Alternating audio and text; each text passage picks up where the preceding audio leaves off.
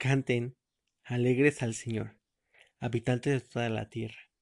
Adoren con alegría al Señor. Vengan a Él con canciones alegres. Reconozcan que el Señor es Dios. Él nos creó y le pertenecemos. Nosotros somos su pueblo, las ovejas que Él mismo cuida. Entren con sus puertas con canción de agradecimiento y a sus patios con canción de alabanza. Agradezcanle y alaben su nombre, porque el Señor es bueno. Su fiel amor es para siempre, de generación en generación. Hola familia, Dios les bendiga. El día de hoy estábamos viendo en nuestro devocional el Salmo 100. Y es hermoso porque estamos abarcando la adoración. Ahora, en estas semanas hemos estado viendo cómo es que tú y yo somos el templo, cómo es que nos involucra a nosotros que tenemos ahora la presencia de Dios en nuestras vidas y ahora que somos el templo, cuál es uno de los propósitos que nosotros tenemos dentro de esta adoración. Hoy veremos un poco más sobre nuestra identidad tenemos muchos atributos como hijos y muchos oficios. Uno de ellos que estamos viendo es ser adoradores delante de Dios. Me encanta este cántico porque habla acerca de que todos le cantemos a Dios. Todos le expresemos con alegría. Le adoremos con canciones alegres y reconozcamos que el Señor que nos creó, no solamente nos creó, sino que nosotros somos de Él. Ahora, vamos a ver aquí una parte muy esencial en la parte de nuestra identidad. ¿Por qué? Porque también estaremos viendo algo hermoso. La parte que aquí habla de las canciones que van de generación en generación y cómo es que también involucra tu templo. Ahora vamos a empezar con una oración. Padre, te damos gracias porque estamos empezando un día más en nuestro devocional. Tú guíanos, llénanos y enséñanos cada vez con tu palabra. Padre, el día de hoy te pedimos que tú seas el número uno aquí. Que tú hables y que tú enseñes, tú muestres. Y lo más importante, que nos guíes. El día de hoy buscamos la guianza tuya y la palabra tuya. En el nombre de Cristo Jesús. Amén. Ahora vamos a ver una parte hermosa en esto. Cuando vemos la parte, vemos la parte también en cómo nosotros nos reflejamos nuestras emociones. Ahora quisiera que me acompañaran, por favor, al libro de Levítico. Quiero que me acompañen al libro de Levítico, capítulo 1, versículo 1. Y aquí empezamos a ver como manera introductoria cómo es que Dios le habla a Moisés las maneras de hacer sacrificios. Ahora, recordemos que estos sacrificios se hacen en un lugar determinado, tiempo determinado, y se daban a ofrenda cosas determinadas. Un ejemplo aquí dice, el Señor llamó a Moisés desde la carpa de encuentro y le dijo, habla con todos los israelitas y diles que cuando a alguien le traiga ofrenda de animales, el Señor el animal ofrecido pertenecerá de su ganado y de su rebaño. El que ofrezca un animal de su ganado como sacrificio que debe que matarse completamente y quemarse. Tendrá que ofrecer un toro que no tenga ningún defecto para que el Señor acepte la ofrenda de su altar. Tendrá que llevarse a la entrada de la carpa donde me encuentro con ustedes. Entonces colocará la mano sobre la cabeza del animal para que ese sacrificio que debe quemarse completamente sea aceptado y sirva para purificarlo. Degollará el animal ante el Señor y luego los hijos de Aarón, los sacerdotes, derramarán la sangre alrededor del altar que queda cerca de la entrada de la carpa de encuentro.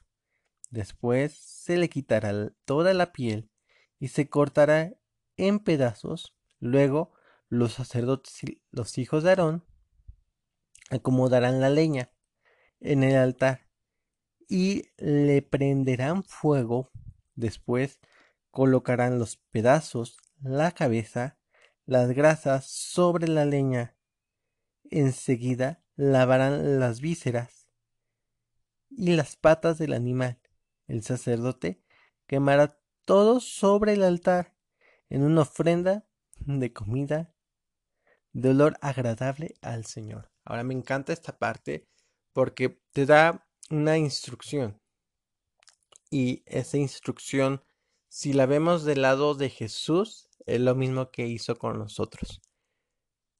Nosotros habíamos pecado, como ya lo hemos visto constantemente, pero aquí la diferencia es que ellos hacían una ofrenda y eran ofrendas continuas para poder purificar, aunque realmente lo que hacían ellos es que la purificación no duraba.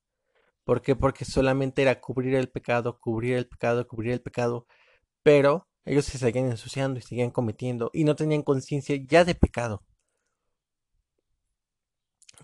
O más bien de no hacer el pecado, porque seguían teniendo la conciencia de pecar.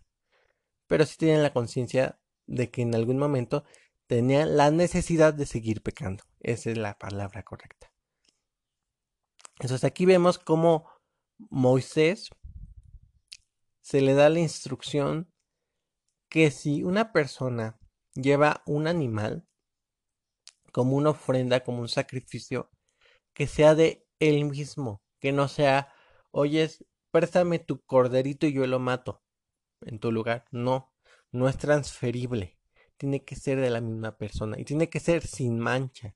Voy a este punto. Jesús vino por ti, por mí, por todos nosotros. Y tú cuando aceptaste a Cristo Jesús, no lo aceptaste por tu mamá o por tu hermano, por nadie más, sino por ti. Porque la salvación dice la palabra que es personal. Ahora, Dios es un Dios personal que quiere hablar cara a cara contigo. Y les dice que el pueblo cuando vaya a hacer esas ofrendas, vaya y se encuentre con Dios él mismo. Porque es el lugar donde estoy en encuentro contigo mismo. Ahora, en ese lugar es el templo, el tabernáculo, la tienda de reunión, de encuentro, donde tú te encuentras con Dios. En ese tienda de encuentro hay partes muy hermosas. ¿Por qué? Porque si bien este, ya vimos lugar, eh, el lugar santo, lugar santísimo, pero antes hay patios. Y entre los patios estaba algo hermoso. Estaba un lugar que se llamaba eh, lavatorio, donde los sacerdotes se lavaban los pies y casi a un lado, casi para llegar al lugar santo, estaba eh, una parte que era el altar del sacrificio. Ahora me encanta mucho porque ese altar también servía para quemar. Entonces aquí menciona algo bien importante. El sacrificio que era un toro, un animal sin mancha, si lo vemos en el contexto era el cordero inmolado que quita el pecado del mundo, aunque recordemos ese toro solamente cubría el pecado. Jesús quitó el pecado. Ahora, eso mismo que pasó, lo dice la palabra que lo mataron. Jesús no lo mataron, él entregó su vida, pero su sangre fue derramada por nosotros. Para que tú y yo tengamos salvación. En esta salvación también dice que se quemaba la cabeza, las grasas, y porque era la idea de ponerlo al fuego para que sea un sacrificio puro. Voy a este punto. Jesús no solamente vino y murió en la cruz y eres salvo. La salvación contempla cuatro puntos fundamentales. Justificación, perdón. Después sigue la santificación y la perfección. Jesucristo te justificó. ¿Cómo? A través de la muerte y resurrección. Ahora, recordemos que dice la palabra, esa parte la vemos en el libro de Romanos, capítulo 6, versículo 12. Así que no dejen que el pecado controle su cuerpo mortal sin obedezcan los deseos perversos, ni los obedezcamos. No utilicen ninguna parte de su cuerpo como arma de injusticia del pecado. Mejor pónganse al servicio de Dios como personas que han muerto y han resucitado ofrezcan todo su cuerpo como arma de justicia de Dios. El pecado ya no genera sobre ustedes, porque ya no estamos sujetos a la ley, sino al generoso amor de Dios. Por medio de ese generoso amor de Dios que dice la palabra, somos libres del pecado. Esa libertad es la justificación. Veamos esta parte. Nosotros ya habíamos sido muchas cosas en contra de Dios eso que nosotros hicimos fueron ofensas. Y esas ofensas tenían un pago. El pago era la muerte. Entonces, la ley nos exigía el pago. Y por medio de Jesús, Jesús vino, murió y pagó. E hizo justicia. Como Él toma nuestro lugar. Y nosotros tomamos el lugar de Jesús. ¿A qué voy con esta parte? Es muy curioso porque Jesús se convierte en pecador para que nosotros nos hagamos libres. En él recae todo el peso de la ley. Un ejemplo, ustedes van caminando y ven un accidente. Tienen dos opciones. Una, poder ir y ver el accidente y no hacer nada o ir al accidente y pedir justicia. Ahora, por esa justicia tiene que haber un pago de la indemnización por la otra persona que fue la accidentada. Ahora, puede ser que la persona que fue accidentada diga, no, yo quiero que lo metan a la cárcel. Ok, es en todo su derecho. Pero cuando va a la prisión, para que él pueda ser soltado, le piden que él pague una cierta cantidad como indemnización para la otra persona. Y a lo mejor no pagó el tiempo de condena conforme a los días o años más bien que él necesitaba estar en la correccional, en la prisión o en la cárcel, sino que le dijeron, bueno, paga una cantidad para que seas libre bajo fianza. Y a lo mejor otra persona dice, no, pero ¿cómo es posible? Ya fue justificado, alguien pagó su fianza. Pero a la otra persona no le ha otorgado el perdón. Pero es justificado. Ese es el ejemplo de la justificación. Ahora, el ejemplo del perdón es, aunque ya es libre, pero si la otra persona no le otorga el perdón, la otra persona no se olvida de lo que hizo. El perdonar es olvidar y dejar atrás todo su odio, rencor, coraje, lo que había en ese momento, viéndolo físicamente. La otra persona lo perdona. Asimismo Jesús. Recordemos que habíamos visto que nosotros tenemos enemistad con Dios por medio del pecado. lo que nos hace ser amigos de Dios es que a través de Jesús mismo nos reconcilia con Dios. Y es hermosa esta reconciliación, ¿sabes? Porque ahora tú y yo ya no transgredimos a Dios, sino que somos amigos de Dios. Acompáñame al libro de Hebreos, capítulo 14, perdón, capítulo 9, versículo 14. Pero la sangre de Cristo, que hace muchísimo más, se ofreció a Dios como un sacrificio perfecto para que el Espíritu eterno, por el Espíritu eterno, su sangre purificó nuestra conciencia del mal que hemos hecho para que así podamos adorar a Dios. Ahora, lo que hizo esto fue que su sangre quitó toda eh, contienda que nosotros tenemos delante de Dios. Nos limpia. Y Dios nos otorga el perdón. No solo nos justifica y no solo se paga el precio, sino que Dios nos perdona. Porque nosotros estábamos constantemente en rebelión con Dios. Ahora, hay otra parte que sucede. Nos santifica. La palabra santo es algo que es limpiado y apartado con un grado de pureza.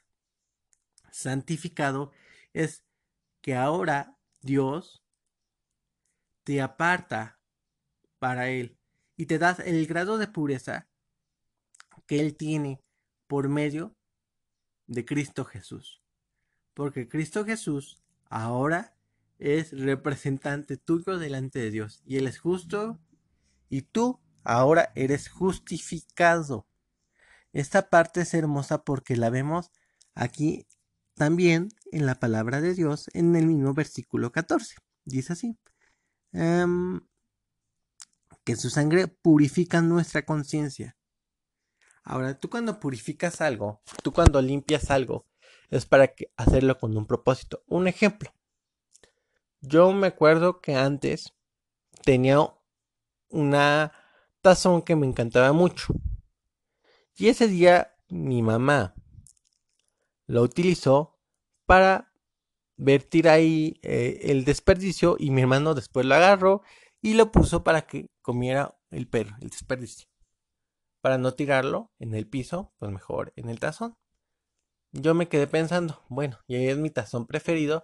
¿Qué tuve que haber hecho? Tuve después que haber recogido el tazón, limpiarlo y lavarlo purificarlo, poniéndole cloro, tallándole bien, para que quedara limpio y ahora apartarlo para que yo pudiera volver a comer en él. Así podríamos verlo un ejemplo. Nosotros, ya nuestro diseño original era para algo específico, para la adoración. Pero nosotros pervertimos eso y metimos con varias mezclas, con varias cosas. Ahora voy a este punto. No sé tú, pero yo me sentía incómodo saber que el perro había comido de ese lugar en mi tazón. Pero cuando le puse el cloro y le tallé bien, quitó, quitó, e, quitó ese olor, quitó eso que pareciera que le había contaminado el perro. Dios, es muy fuerte eso, pero Dios ya te limpió ya estás descontaminado delante de Dios. Con el propósito de que ahora tú puedas ser un instrumento de justicia. Tu cuerpo, tu vida, todo lo que tú haces es un instrumento de justicia. Tú ahora eres un instrumento de justicia porque Dios hizo justicia contigo y te santificó, te apartó para Él, solamente para Él. Y me encanta esta parte porque así también nosotros lo habíamos visto. Sin querer nos habíamos contaminado y Dios nos descontamina por medio de la palabra. La palabra te descontamina de la mezcla que tú haces con el mundo. Y la última parte es, ahora no solamente te santifica, sino que te perfecciona. ¿Por qué? Porque ahora te da sus atributos. Me encanta esta parte. ¿Por qué? Porque nuestro objetivo es adorar a Dios. En el versículo 15 dice, de manera que Cristo trae un nuevo pacto a los que son llamados por Dios, así tendrán por siempre lo que él prometió. Porque Cristo murió para liberarlos del pecado que cometieron cuando estaban bajo el antiguo pacto. Ahora, tú y yo ya no tenemos o ya no somos esas personas imperfectas.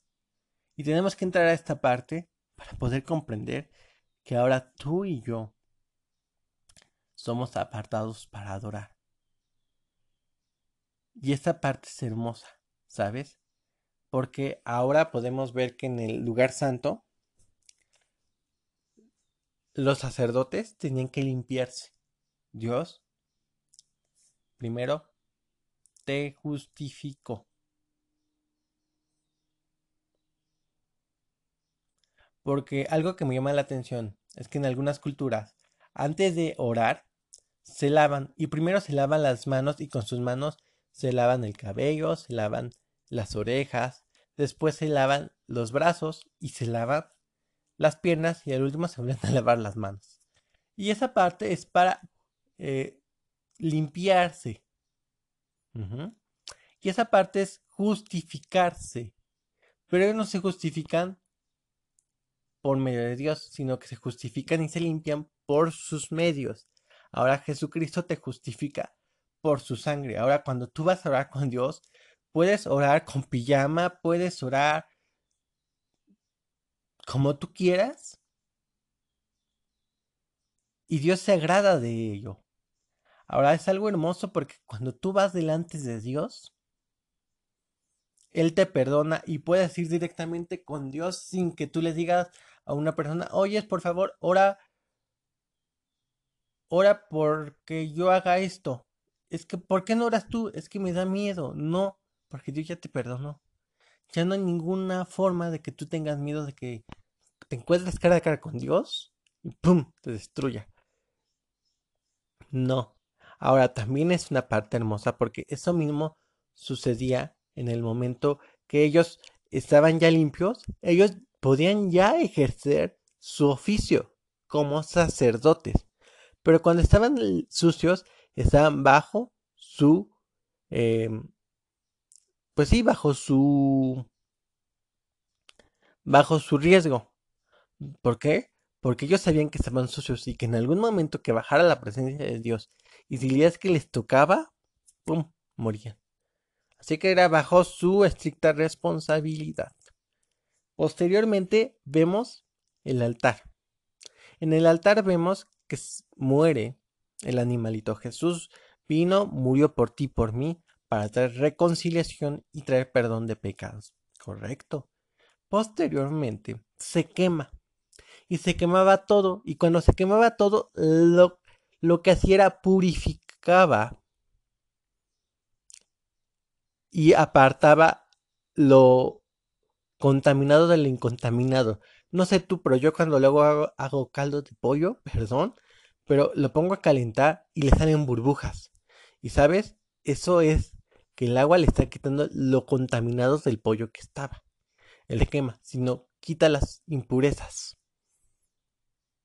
De hecho, se recomienda que cuando tú comas carne, lo pongas a calentar a una cierta temperatura y dejes servirla para o dejes que se queme un poco dependiendo cómo tú la cocines o en qué platillo la vayas a hacer para que las impurezas se vayan de esa manera porque el frío no mata las bacterias solo es el calor ahora voy a este punto Jesucristo te muestra ahí una parte muy hermosa él te santifica con un propósito la carne se santificaba con el propósito de ser apartada para que se comiera. Y nosotros nos purificamos para Dios, para adoración. La carne se comía y era el significado de la carne, Cristo. Estás comiendo la carne de Cristo y no figurativamente, bueno, no no es como si fuera que estás comiéndola literalmente, sino figurativamente que estás siendo partícipe de la muerte y la resurrección. Por ello, Dios te santifica. Y ahora que podemos escuchar en la palabra de Dios, ser santo como yo soy santo, que eso lo estaremos viendo posteriormente, eso es porque ahora Dios te da su atributo y sus características. Y cuando te da los atributos y características y te habla, hijo mío, ahora es porque tú eres perfeccionado por medio de Cristo Jesús. ¡Wow! Y como eres perfeccionado, ahora tú puedes entrar confiadamente no solamente una vez al año al lugar santísimo, puedes entrar constantemente. Ahora me llama mucho la atención porque si vemos más en el capítulo 9 de Hebreos, en el versículo 20 dice Moisés dijo, esta es la sangre que confirma el pacto ofrecer. Igualmente, Moisés roció la sangre sobre la carpa sagrada, sobre todo lo que se utilizaba para la adoración. La ley dice casi todo debe limpiarse con sangre, porque si no se derrama sangre, los pecados no quedarán perdonados. Todo esto se basa por medio de Cristo Jesús, que murió y resucitó, derramó la sangre por ti y por mí, nos santificó, nos perdonó, nos eh, justificó y algo hermoso, nos perfeccionó. Y tú y yo somos esas carpas. Entonces estamos santificados, estamos apartados para Él, para adorarle. Amada familia, es algo hermoso, porque ahora nosotros podemos adorarle bajo el nuevo pacto, el nuevo pacto que es la sangre de Cristo. Eso es hermoso y maravilloso, poder encontrar que a través de la sangre de Cristo podemos adorar a Dios. Familia, déjame orar por ti. Y te digo familia porque eres parte de la familia de Cristo. Tú y yo estamos unidos al cuerpo de Cristo y somos parte de la familia. Y sabes, es algo hermoso, porque tú y yo somos partícipes de las mismas promesas. Así que déjame orar por ti. Padre, en esta hora te pido que esta palabra venga y haga en cada hombre y en cada mujer raíces y que pueda alimentar y nutrirse de esto, que es la palabra de Dios. Que entiendan y comprendan la magnitud y la maravillosa grandeza de tu palabra.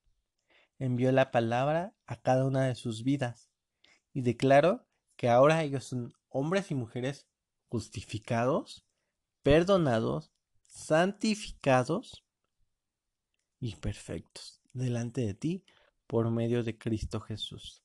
En el nombre de Cristo Jesús. Amén.